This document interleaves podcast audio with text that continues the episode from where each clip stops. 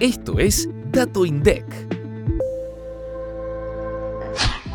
Las ventas en autoservicios mayoristas crecieron 2% interanual en mayo de 2023. El ticket promedio en los mayoristas fue de 11.442 pesos, un 49% más que en mayo de 2022. El medio de pago más elegido para las compras en mayoristas fue el efectivo, un 37,2% del total. Al analizar los comprobantes emitidos, las facturas tipo B para un consumidor final, monotributista o exento alcanzaron cerca del 75% del total facturado. Mientras tanto, las facturas tipo A para responsables inscriptos concentraron el porcentaje restante.